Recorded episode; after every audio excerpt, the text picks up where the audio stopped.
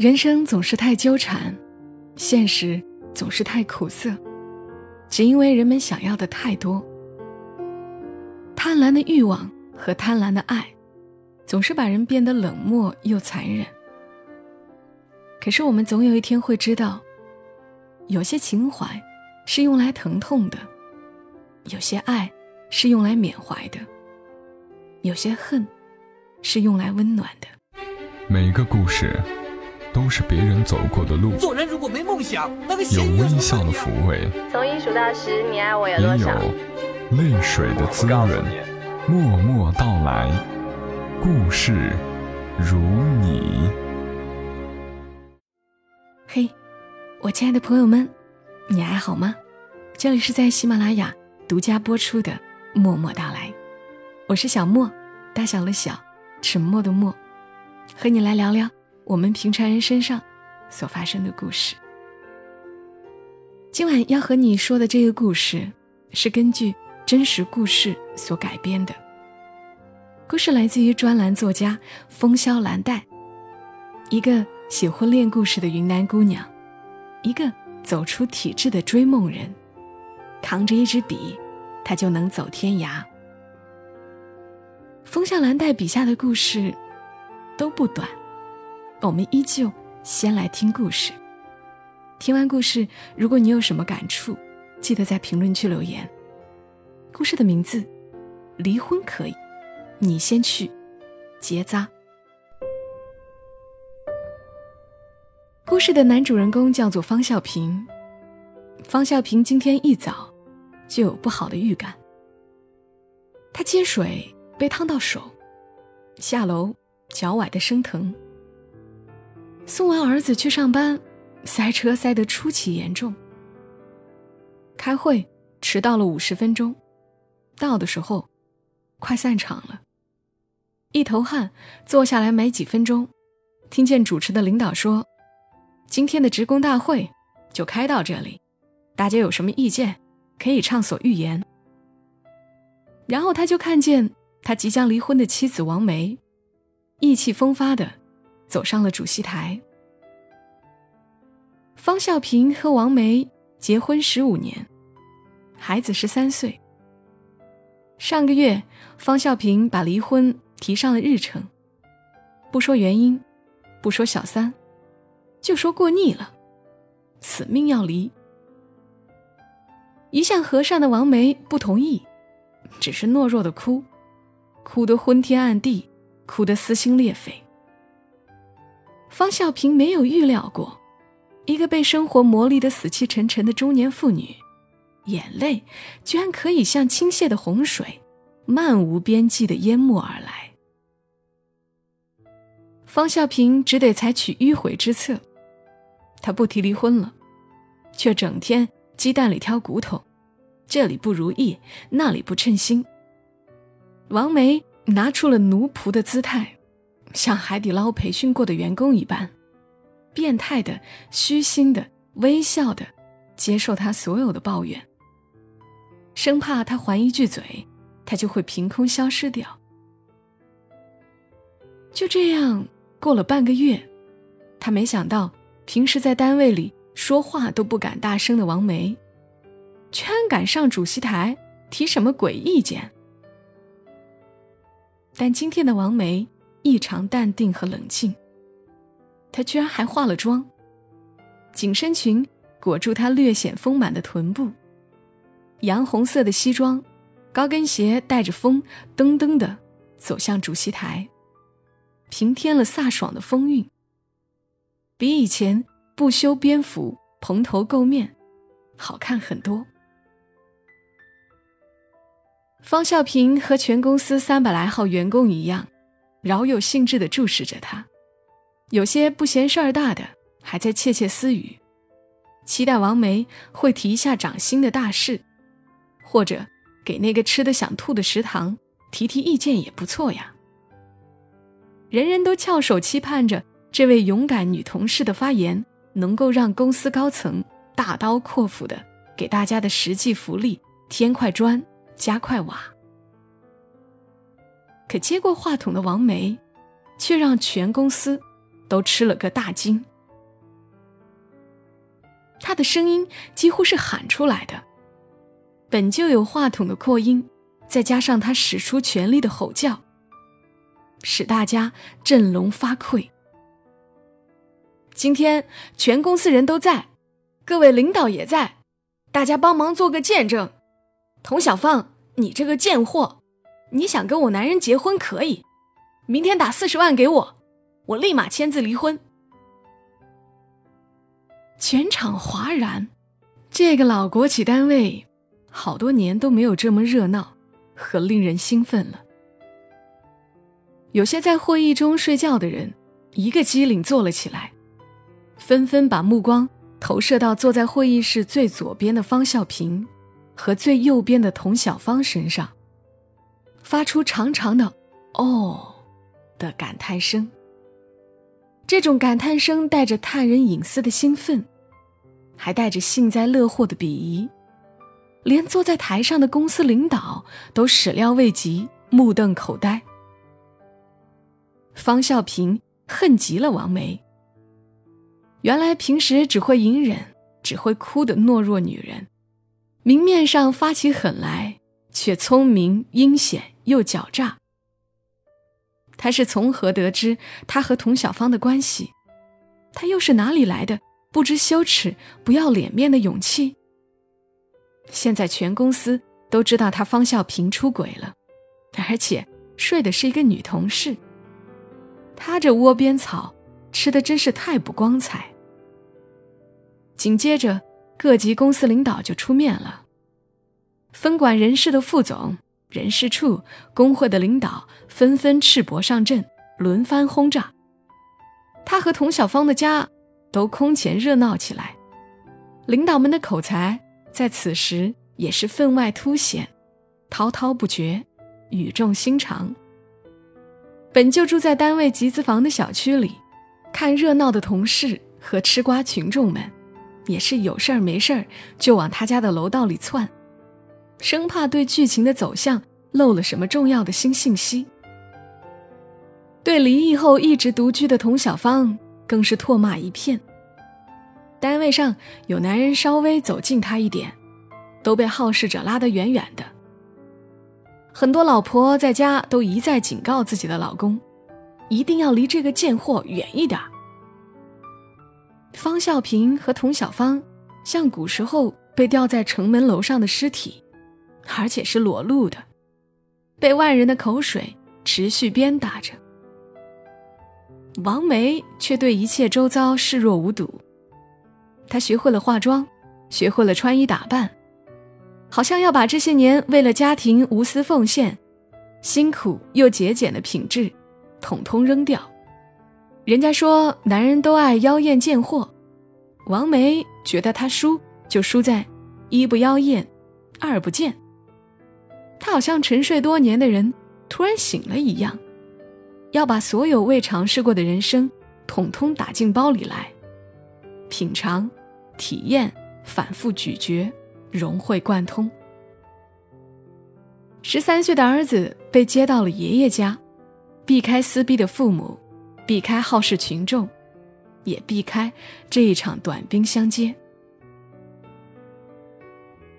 事到如今，已经被全天下吊打鞭尸的方孝平，还怕什么呢？要说前程，一直是普通员工，连党都没入，升职也是遥遥无期，又不像那些大领导，惹上女人出了轨，搞不好就得双规。古时候抛妻弃子的陈世美死路一条，不是他无法迷途知返，而是反的结局不一定比不反的好。痛哭流涕的回归家庭，认错，反省。浪子回头，已经走到了一条路的尽头，只能重新走一条新路，否则永远不可能柳暗花明又一村。方孝平想通了，他拒绝了一切说客。既然都这样了，还能更糟吗？他与王梅谈判，儿子留给我吧，财产要怎么分，随你便。王梅的眼神空洞而无神。她坐在沙发上修指甲，慢条斯理地说：“先把钱打过来，再谈离婚。”方孝平气得把茶几上的水杯砸得粉碎。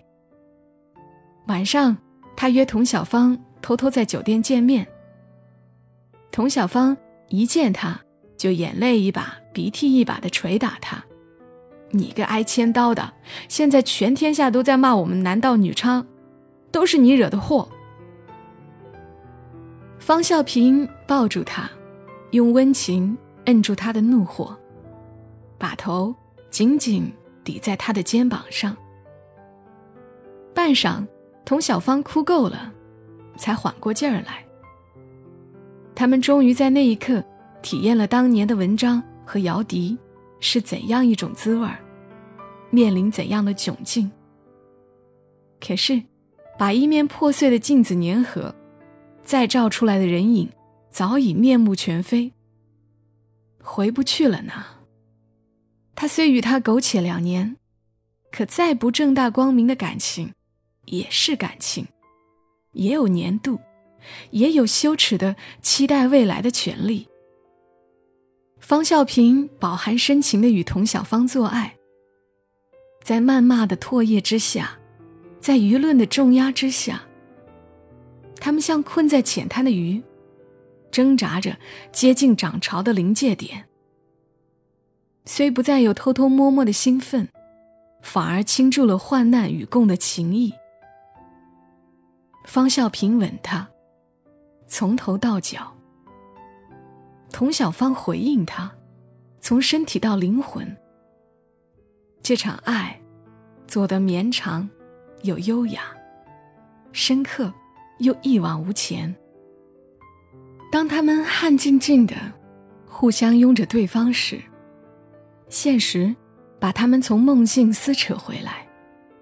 落到实处的，就是王梅要的那四十万。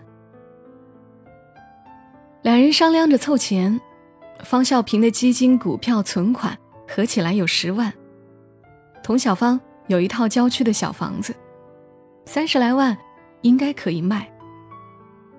金钱如果可以换得自由之身，也算是用得恰到好处。对于童小芳愿意卖房来为他俩争取未来，方孝平庆幸这个鬼没有白出，这个女人没有白爱。当方孝平把四十万摔在王梅的面前时，王梅没有吃惊，也没有恼羞成怒。他一副胸有丘壑的样子，有条不紊地说出最后的条件：如果想要儿子的抚养权，一是家中房产过户到儿子名下；二是方孝平去医院做结扎，办好立即离婚。他会在协议中签字，保证此生永不打扰他的新生活。其他都还好说。对于结扎的事情，方小平怒了，他觉得王梅真的丧心病狂的发了疯。王梅睁大眼睛问他：“你不想要儿子了？你当年为了他，连命都不要，在车轮下护他。你四十五岁了，还想老来得子吗？那个贱货比高龄产妇还大，会不会下蛋都不一定。”说完，他的眼泪又如万马奔腾，淋漓而下。方孝平虽不想老来得子，但让他结扎，却带着一种侮辱感。他无法说服自己。接下来又是漠然的冷战。王梅睡主卧，他睡隔壁，两个人各怀心事，难以入眠。方孝平在深夜听到他起起落落，听到他咳嗽，听到他接水，听到他的拖鞋在客厅里发出擦擦的声响。曾几何时，两个共同构建未来的夫妻，也会在时光的折磨下恩爱尽失，形同仇敌。在单位里，关于方孝平出轨的事件甚嚣尘上。大家茶余饭后喜欢他从穿开裆裤说到他步入中年，而对童小芳这个狐狸精角色更是渲染的极其精彩，甚至编造出不止方孝平一个男人的各种版本。童小芳受不了了，方孝平也受不了，可谁也不敢辞职离开这个环境。他们早没有了闯荡社会的勇气。人已到了中年，求平求稳。不是二十出头的毛头青年，还那么不知天高地厚。最后，童小芳先妥协了，她叫方孝平。去扎了吧，我也三十八了，只想安安静静与你度过余生，不想养孩子，也不想瞎折腾。尽管对王梅没了感情，可方孝平对儿子却是视若珍宝。想想，也没有再要孩子的精力和必要了。好吧，为了耳根清净，为了挣脱败局，扎就扎了。于是方孝平咬着牙去做了结扎手术。看到方孝平的结扎手术单，王梅没有因得逞而笑出声。他冷着一张脸，眼角的皱纹平添了许多，脸色苍白，法令纹更深了，妆也无法盖得住。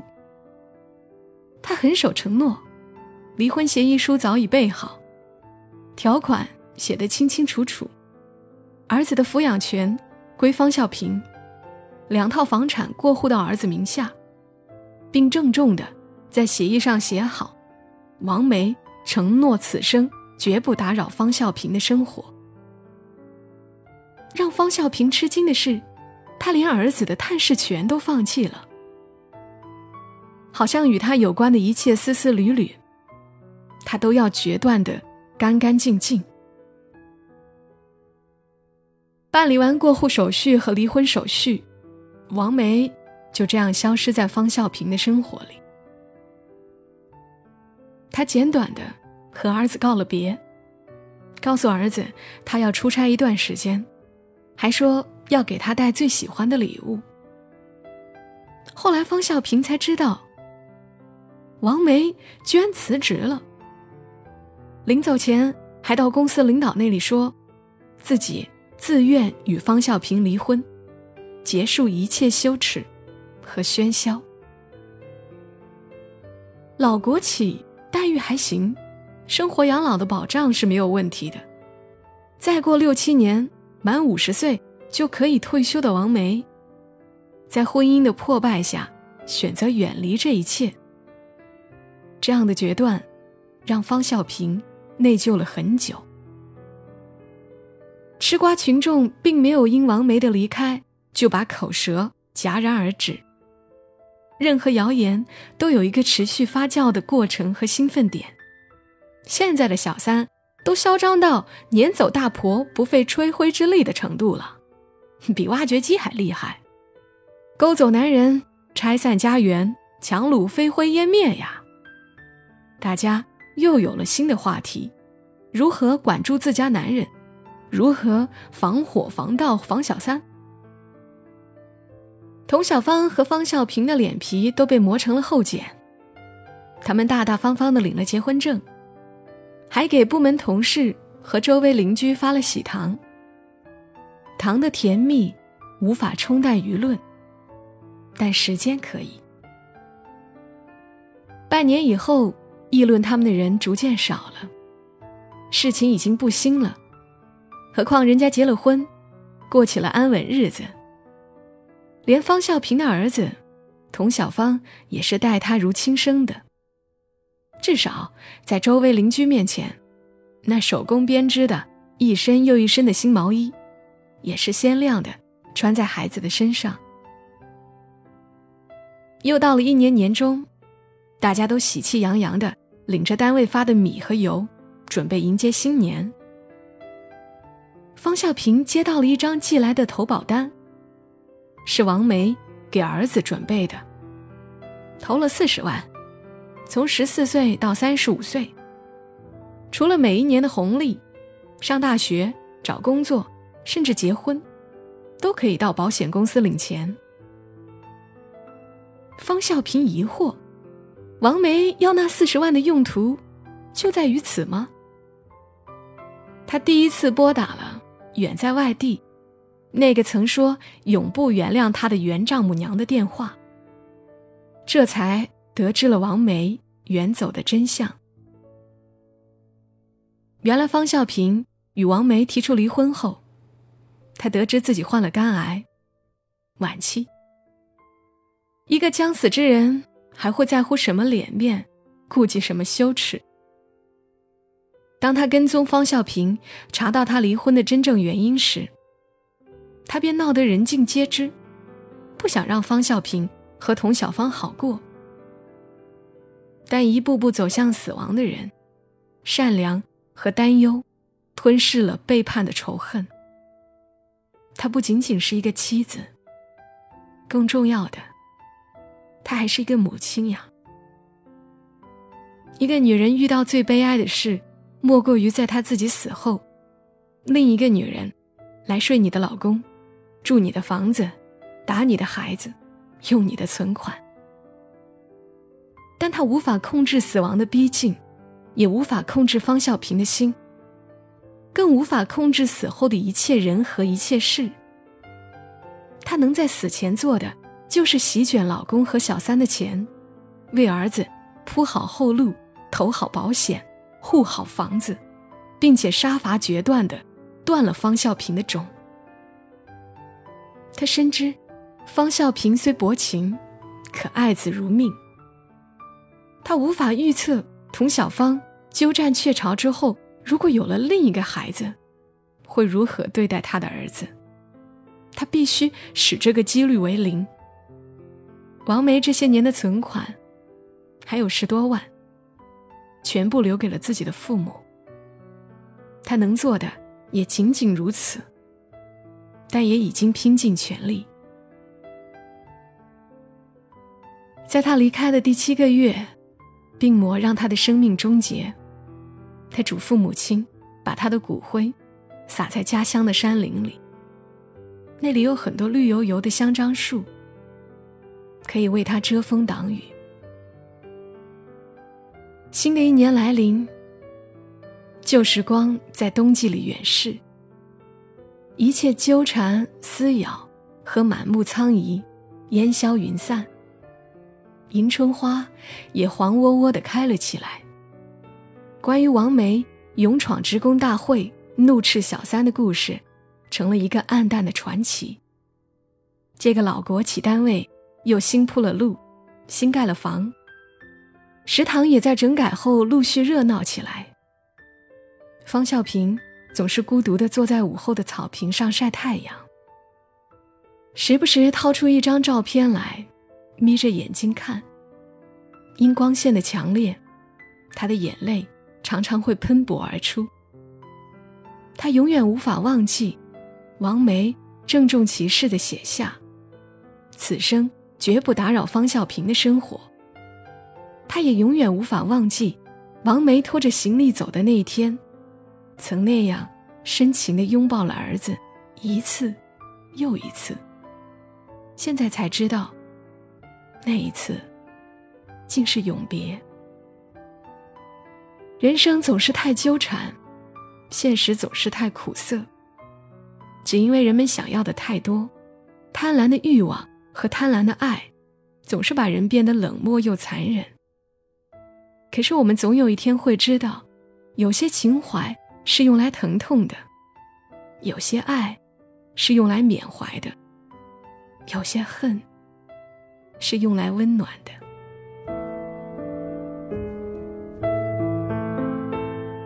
好啦，故事读完了。我第一次看完这个故事，沉默了很久。因为故事的一开始，作者就有说明，故事是由真实故事改编。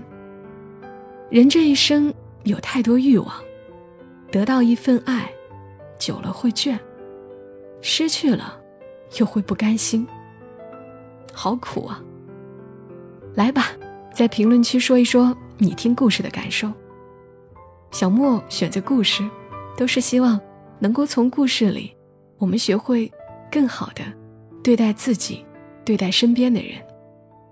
谢谢你来听。如果喜欢风向蓝带笔下的故事，你可以去关注他的公众号，ID 是风向蓝带的拼音手写加阿拉伯数字九九，也可以直接来关注默默到来的公众号，沉默的默，娓娓道来的到来，ID 是默默到来的全拼加数字幺二七幺二七。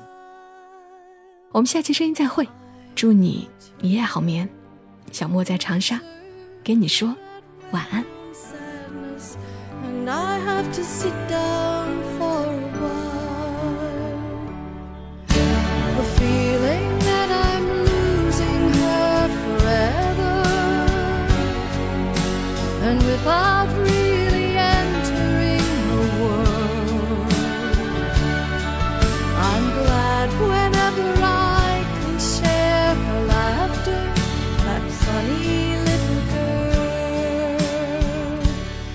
Slipping through my fingers all the time. I try to capture every minute, the feeling in it, slipping through my fingers all the time.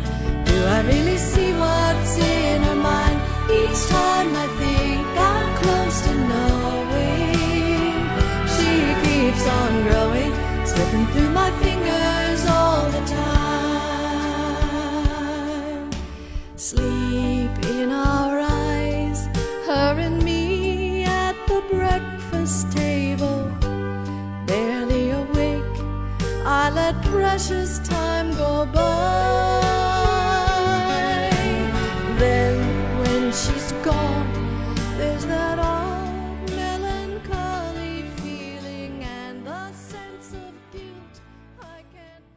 如果你喜欢这期节目。